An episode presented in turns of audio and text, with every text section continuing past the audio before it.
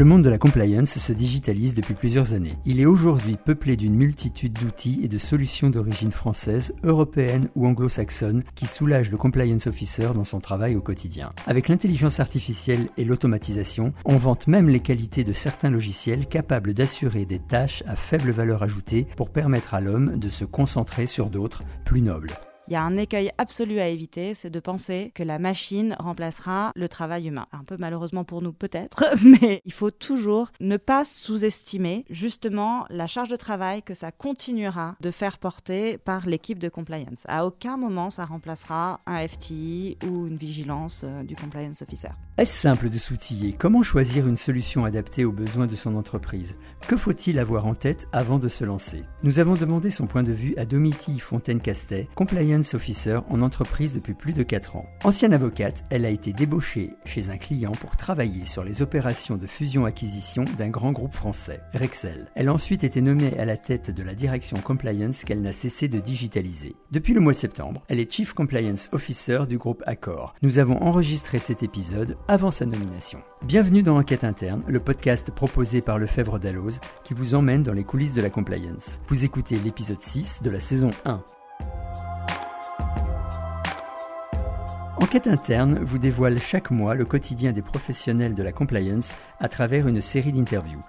Aujourd'hui, Leslie Brassac et Sophie Bridier, journalistes pour Actuelle Direction Juridique, évoquent avec Domiti Fontaine-Castet les outils digitaux utiles aux compliance officers. Très bonne écoute à tous. Bonjour Domiti Fontaine-Castet, merci d'avoir accepté notre invitation. Bonjour.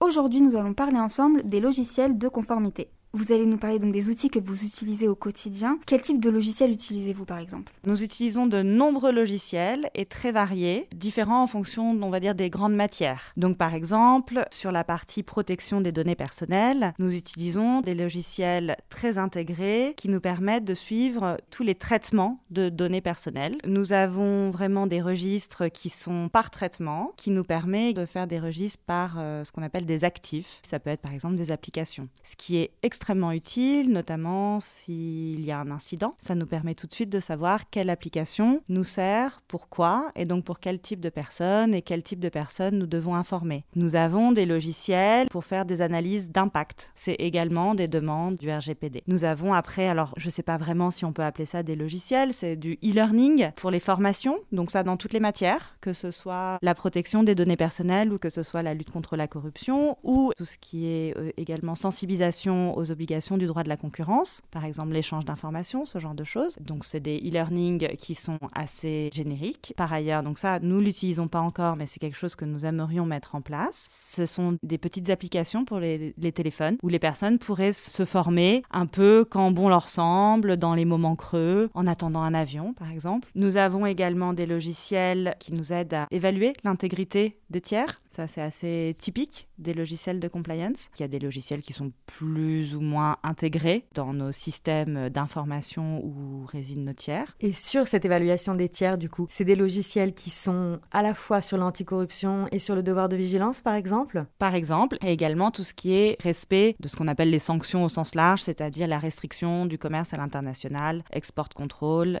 ce genre de choses. En réalité, ce sont des logiciels qui nous permettent d'avoir accès à de la base de données publiques et qui nous permettent donc de savoir quel est l'historique judiciaire d'un tiers, qui nous permettent d'avoir accès à l'information de presse, ce qu'on appelle le bad press, la mauvaise réputation éventuelle d'un tiers. Ça nous donne accès à tout cela. Et donc ces logiciels, ils ont des informations de l'international. Vous avez les dépêches de l'ensemble des journaux du monde Absolument, c'est tout à fait ça. Ce sont des logiciels qui sont pas toujours faciles à manier. Il y a un vrai travail en fait d'identification en amont des besoins et de cartographier nos tiers à risque. Car il est évident qu'on n'évalue pas 100% de nos partenaires, 100% de nos clients, encore moins dans la distribution. Donc il faut d'abord cartographier et une fois qu'on a cartographié, on arrive à déterminer exactement le nombre de tiers qu'on doit évaluer et dans quelles mesures on doit les évaluer. C'est-à-dire qu'on peut faire un screening, juste consulter ces logiciels pour savoir quelle information publique ressort. On peut aller plus loin si on estime qu'il y a un niveau de risque un peu plus élevé. Donc on peut envoyer des questionnaires à notre tiers en lui demandant le type de dispositif, d'éthique des affaires, anticorruption il a chez lui. Les logiciels nous permettent également de suivre ce qu'on appelle le workflow, c'est-à-dire une fois qu'on a envoyé le, questionnaire, savoir si personne n'a répondu, si elle a répondu suffisamment bien, ou pas, si on relance, si on relance pas. Il y a également tout le suivi vis-à-vis des tiers, c'est-à-dire qu'un tiers à un instant T peut être parfaitement sans aucune euh, difficulté. Pour autant, parce qu'il est dans une géographie à risque, parce qu'on a euh, des signaux faibles, on va décider de mettre quand même dans ce logiciel une petite alarme si jamais quelque chose devait sortir dans la presse ou quoi, on serait informé pour ce type de logiciel comme pour n'importe quel autre logiciel, il y a un écueil absolu à éviter, c'est de penser que la machine remplacera le travail humain. Un peu malheureusement pour nous peut-être, mais il faut toujours ne pas sous-estimer justement la charge de travail que ça continuera de faire porter par l'équipe de compliance. À aucun moment ça remplacera un FTI ou une vigilance euh, du compliance officer. Quel type de logiciel avez-vous privilégié? Est-ce que vous avez privilégié des logiciels français, étrangers? Quelle différence y a-t-il entre les deux? Oui, on pourrait penser que euh, pour des raisons notamment de protection des données, on soit euh, sur du logiciel français. L'histoire de la compliance fait que les prestataires auxquels nous avons accès sont principalement américains, US ou européens. Ça ne les empêche pas d'avoir des serveurs en Europe. Il est vrai que la majorité des prestataires ne sont pas français. Pourquoi les logiciels français sont pas assez développés, ils sont pas assez poussés? Oui, certainement. Très concrètement, en tant que compliance officer, on est sollicité entre deux et trois fois par jour par des prestataires qui nous proposent des logiciels. Et je n'exagère pas, c'est vraiment ça. Il y a des nouvelles startups, il y en a certainement dans le lot qui sont très compétentes, très efficaces et qui certainement pourraient nous permettre de gagner du temps sur plein de sujets. Mais nous, on n'a pas assez le temps pour toutes les benchmarker. C'est vrai qu'on part quand même sur des valeurs sûres en règle générale. D'ailleurs, il y aurait peut-être des idées d'initiatives mutualisées pour réellement avoir une vraie vision du marché.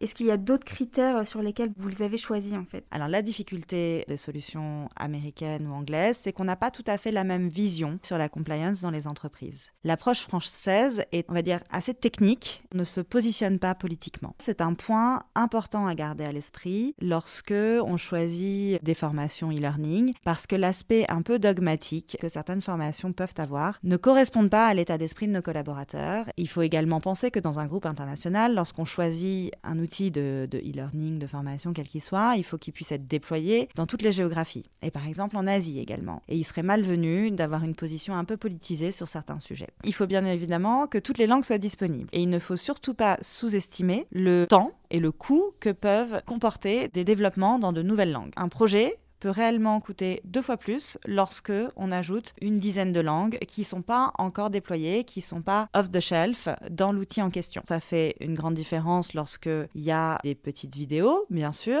parce qu'on se rend difficilement compte du travail que peut représenter l'ajout de sous-titres. Ça fait également une différence lorsqu'il y a des quiz. Donc il faut faire très attention à cet aspect qui paraît un peu un aspect à voir en fin de projet, en fin de parcours, la traduction. Or non, c'est vraiment quelque chose qu'il faut embarquer dès le début. Et il faut poser la question au prestataire dès le début. Est-ce que vous pouvez nous donner un exemple concret de choses où vous vous êtes dit ah non là c'est pas du tout adapté à mes collaborateurs ni européens ni asiatiques. Il faut absolument qu'on demande une autre version. J'ai eu l'exemple d'une formation qui commençait avec euh, une vidéo très américanisée et qui portait un message anti-corruption pour lequel on peut être absolument que d'accord, mais qui se positionnait un peu comme les gendarmes du monde. C'est pas une position euh, qu'on a envie de véhiculer et c'est pas la raison pour laquelle nous déployons ce genre de, de dispositif euh, anticorruption dans, dans, les pays du groupe. Donc euh, on a décidé de ne pas travailler avec ce prestataire qui pour autant était très bien par ailleurs. Au niveau du budget,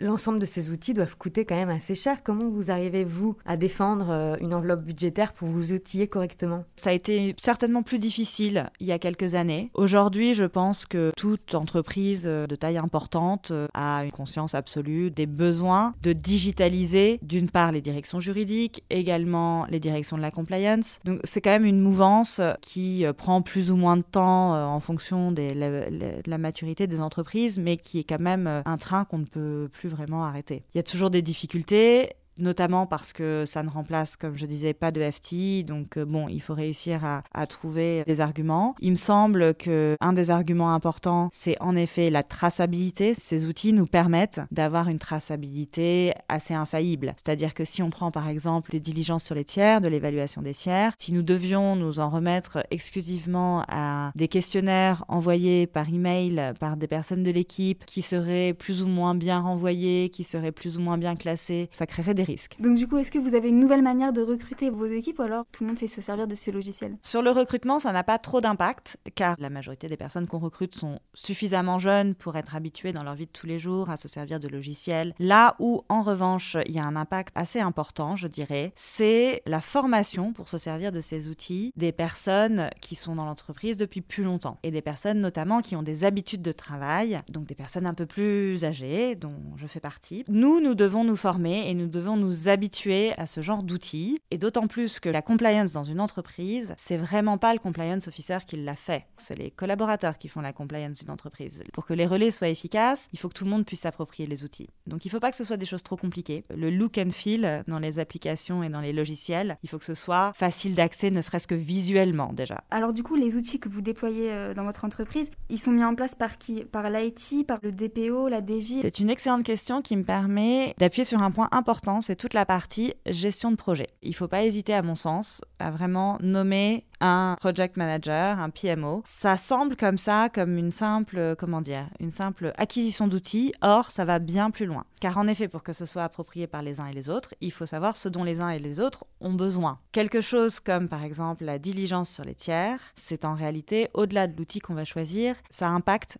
divers processus. Ça va impacter des processus dans le M&A, dans l'immobilier, dans les achats, dans les CRM. Donc il faut vraiment un project manager qui ait une vision extrêmement transverse de toutes ces fonctions et qui travaille avec le compliance officer pour déterminer au mieux l'outil qui sera réellement utile à toutes ces fonctions. Parce qu'encore une fois, si l'outil n'est qu'une contrainte et n'apporte pas de plus-value et ne sert pas réellement aux opérationnels, il ne sera pas utilisé et donc il ne sera pas efficace et donc la compliance sera amoindrie. Alors là, comment on les forme concrètement? Alors très concrètement, ça prend beaucoup de temps. Il y a des accompagnements par certains prestataires, mais de toutes les façons, c'est souvent au moment du lancement du projet. Lorsqu'on le peut, c'est en présentiel. Il n'y a rien de mieux que de s'asseoir à côté de quelqu'un, d'aller ensemble sur le front euh, d'une application et de, tout dérouler et de faire des cas pratiques. Il y a de la sensibilisation sur certains outils, on va dire, en petits groupes, mais en règle générale, c'est du, c'est du one-on-one chez nous. Ces outils, ils peuvent être contre-productifs, mais ils peuvent même être dangereux s'ils sont mal utilisés. En cas de contrôle, par exemple, s'ils sont mal renseignés, s'ils font apparaître un manque de suivi, un manque de précision, ça peut en réalité se retourner contre nous. Donc maintenant, vous êtes quand même pas mal outillé, mais est-ce qu'il vous manque des choses? Est-ce que vous aimeriez un logiciel dans certains domaines dont vous ne bénéficiez pas pour l'instant? Je pense qu'il y a encore beaucoup à faire sur hum, l'évaluation de l'intégrité des tiers pour euh, couvrir peut-être plus de domaines, pour euh, peut-être euh, également s'ouvrir sur la partie environnementale. On a aujourd'hui des outils qui nous permettent de faire des évaluations en effet sur l'impact environnemental de certains. On a des outils qui nous permettent de faire des évaluations sur, on va dire, l'impact plus social d'autres. Et puis les outils un peu plus classiques qu'on connaît sur l'anticorruption, sur le respect des sanctions, ce genre de choses. Il y a peut-être quelque chose à réfléchir qui soit plus global, qui permettrait réellement d'avoir une vision avec un seul outil à 360 de l'ensemble de nos tiers. Bon, je crains que ce soit un doux rêve, ça me paraît très compliqué, mais bon, ça,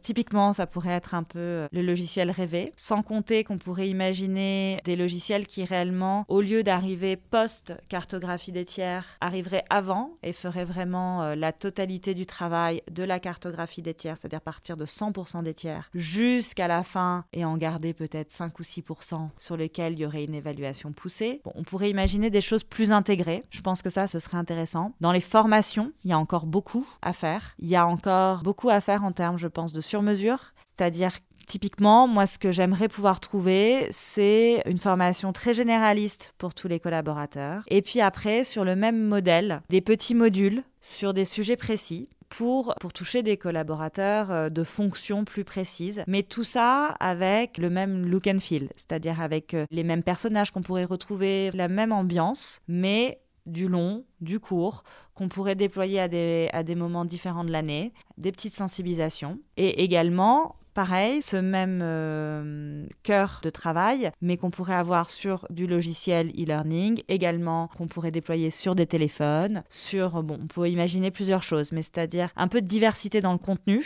sur la taille, et un peu de diversité dans les modalités. Mais les outils que vous utilisez au quotidien, est-ce qu'ils se mettent à jour en fonction des nouvelles lois, ou alors est-ce qu'il faut faire quelque chose de votre côté pour que ce soit mis en place? Ils se mettent à jour Parfois. En fait, ça dépend. Typiquement, les outils, euh, par exemple, d'évaluation d'impact, ceux-là sont mis à jour. Souvent, ils sont inspirés de, ce qui a été fait à la CNIL. Les outils, on va dire, d'évaluation des tiers sont de fait mis à jour dans la mesure où c'est un accès direct à de la donnée publique. Donc, de fait, s'il y a une nouvelle condamnation ou s'il y a euh, un nouvel article de presse, c'est mis à jour. Les formations, il faut faire très attention, tout existe. C'est-à-dire que ça peut être mis à jour, certains prestataires le, le proposent, mais c'est pas toujours euh, inclus. Donc parfois, c'est au compliance officer de demander une mise à jour. Encore une fois, il n'y a pas de solution miracle. De toute façon, quels que soient les outils, à aucun moment on peut euh, se décharger euh, sur un quelconque outil. Combien de temps on met pour choisir et sélectionner un bon outil? De mon expérience, je ne sais pas si nous sommes moins efficaces que d'autres, mais c'est plusieurs mois.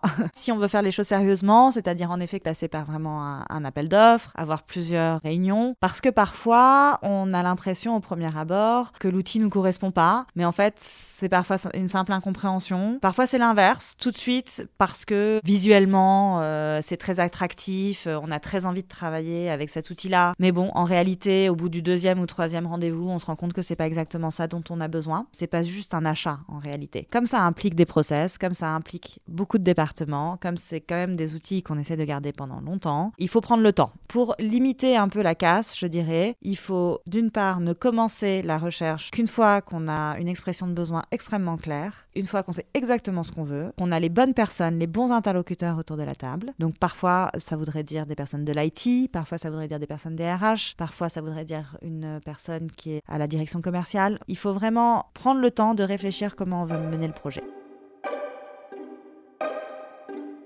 Merci Domiti Fontaine-Castet pour ces échanges très intéressants. Donc on comprend que la mise en place des outils de conformité, ça implique beaucoup de travail et d'implication de la part du compliance officer, mais que ça ne fait pas tout. Merci à vous deux de m'avoir accueilli aujourd'hui et de m'avoir donné l'occasion de discuter de ces aspects assez pratiques. J'espère que ça pourra servir à certains de mes homologues et j'ai hâte d'écouter euh, les autres sujets pour savoir quels seront leurs échanges d'expérience. C'est toujours euh, très intéressant.